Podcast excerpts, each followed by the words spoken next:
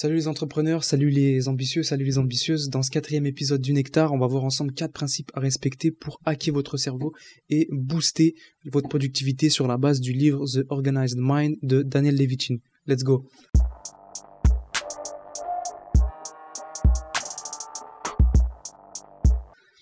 Alors, petite introduction brève sur le livre. Euh, premièrement, Daniel Levitine, c'est un neuroscientifique qui part du constat suivant, c'est que nous évoluons dans des espaces au travail, à la maison, dans les transports, où nous sommes constamment bombardés d'informations.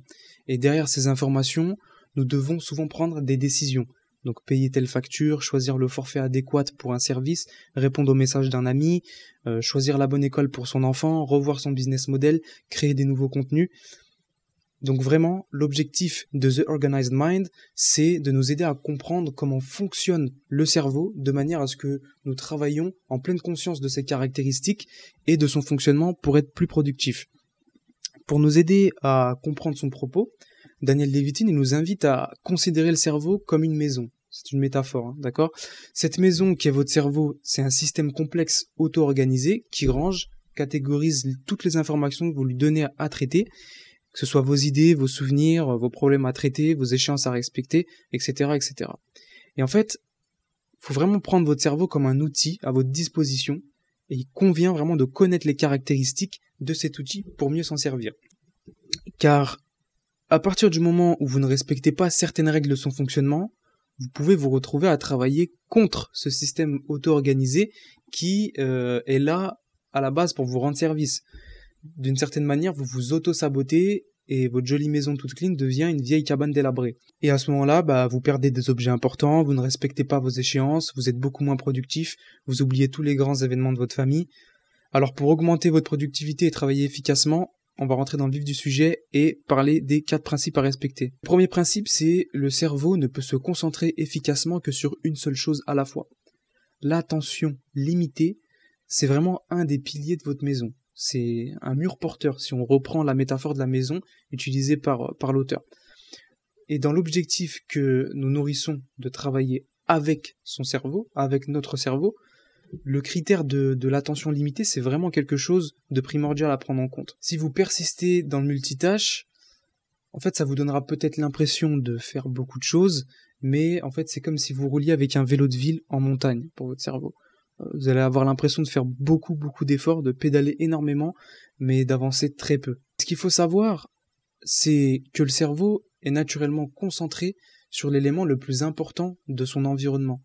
Ici, il faut comprendre important comme important pour votre cerveau, dans le sens où celui-ci considère comme important les changements dans son environnement.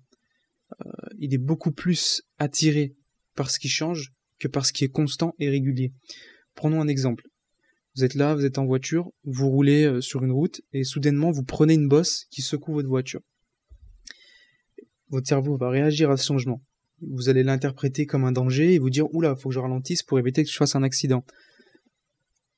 Alors que jusqu'à présent, vous n'étiez pas en train de vous soucier de l'état de la route. Vous n'étiez pas en train de vous dire hum, tiens, tiens, elle est bien goudronnée cette route, euh, elle est bien lisse, super, j'adore rouler sur cette route. Vous n'étiez pas en train de vous dire ça. Donc c'est bien une preuve que le cerveau est beaucoup plus attiré par le changement que par ce qui est régulier et constant.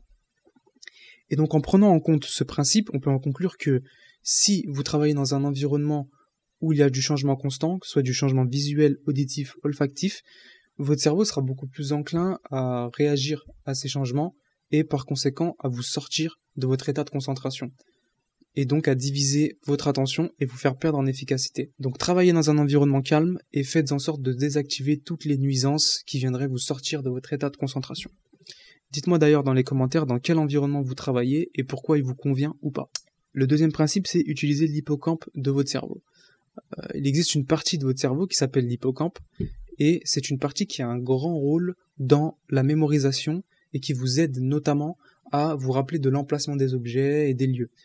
cette partie, elle est relativement développée euh, chez les livreurs ou les taxis, par exemple, qui utilisent l'hippocampe dans leur travail, dans leur quotidien, pour livrer ou conduire une personne euh, au bon endroit.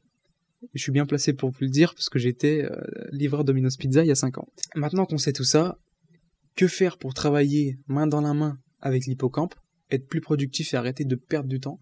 Bah, c'est tout simple Attribuez une place précise à chacun de vos objets. En tout cas, chaque objet indispensable dans votre workflow ou votre vie courante. Vous gagnerez un temps monstre à ne plus chercher vos objets. Le troisième principe, donc c'est notre principe dont on a déjà parlé sur Instagram, si vous voulez me suivre, il s'affiche juste là, disciplineaction.fr, c'est décharger votre cerveau grâce à la prise de notes. Écrire vos idées, écrire les choses dont vous avez à vous rappeler, décharge et désencombre votre cerveau. Si vous n'écrivez pas, vous demandez en fait à votre cerveau d'utiliser de l'énergie pour continuer à se rappeler de ces choses. Et c'est pas bon. C'est pas bon parce que c'est une énergie qui aurait pu être utilisée pour autre chose, pour des processus créatifs, pour avancer sur vos projets. Donc en fait, le fait d'écrire, ça agit un peu comme un disque dur externe. Euh, imaginez que votre cerveau soit votre ordinateur avec plein de films téléchargés, plein de fichiers désorganisés. Eh bien, écrire, c'est comme si vous branchez un disque dur externe à votre cerveau et que vous enleviez euh, les gigaoctets qui prennent de la place pour rien pour les mettre en lieu sûr où vous pourrez les retrouver plus tard. Et qu'est-ce qui se passe euh, quand vous déchargez votre ordinateur? Eh bien, il va clairement plus vite. Bah, c'est pareil pour votre cerveau. Pour aller plus loin, vous pouvez même organiser votre note par thématique. Que vous preniez des notes sur téléphone ou sur papier, vous pouvez très bien faire des catégories famille, travail, sport, euh, projet immobilier, restaurant à tester, je sais pas, je vise personne pour la dernière catégorie. Dites-moi d'ailleurs dans, dans les commentaires si vous prenez des notes et si oui, sur quel support vous préférez prendre ces notes. Et enfin, le dernier point, c'est ne négligez pas l'importance du repos si vous souhaitez être plus productif. Pour reprendre la métaphore de la maison, le sommeil agit comme si vous aviez rénové votre maison comme si en une nuit vous aviez mis un coup de peinture, vous aviez fait du tri et jeté ce qui ne servait à rien. Ce qu'il faut savoir, c'est que pendant que nous dormons, le cerveau agrège toute la donnée, toute la data, toutes les informations qu'on a récoltées pendant une journée, et il la traite, il la classifie, il la catégorise. Et ce traitement de données euh, nocturnes nous est très utile, car c'est souvent euh, au petit matin que l'on a une vision beaucoup plus claire d'un problème auquel on était confronté la veille. Donc rien ne sert de persister euh, jusqu'à pas d'heure quand vous êtes bloqué sur quelque chose. Allez dormir et euh, laissez le, le, cerveau faire son travail.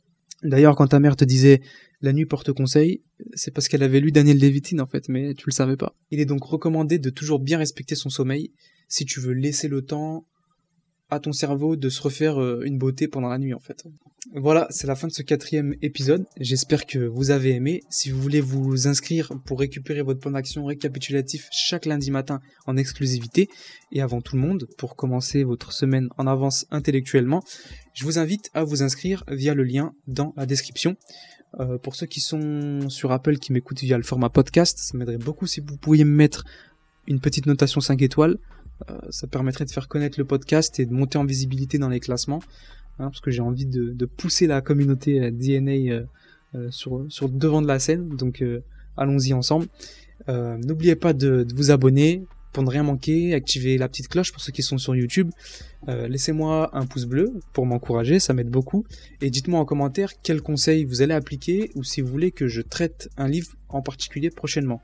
Je vous dis à lundi prochain 6h pour le prochain épisode. Ciao ciao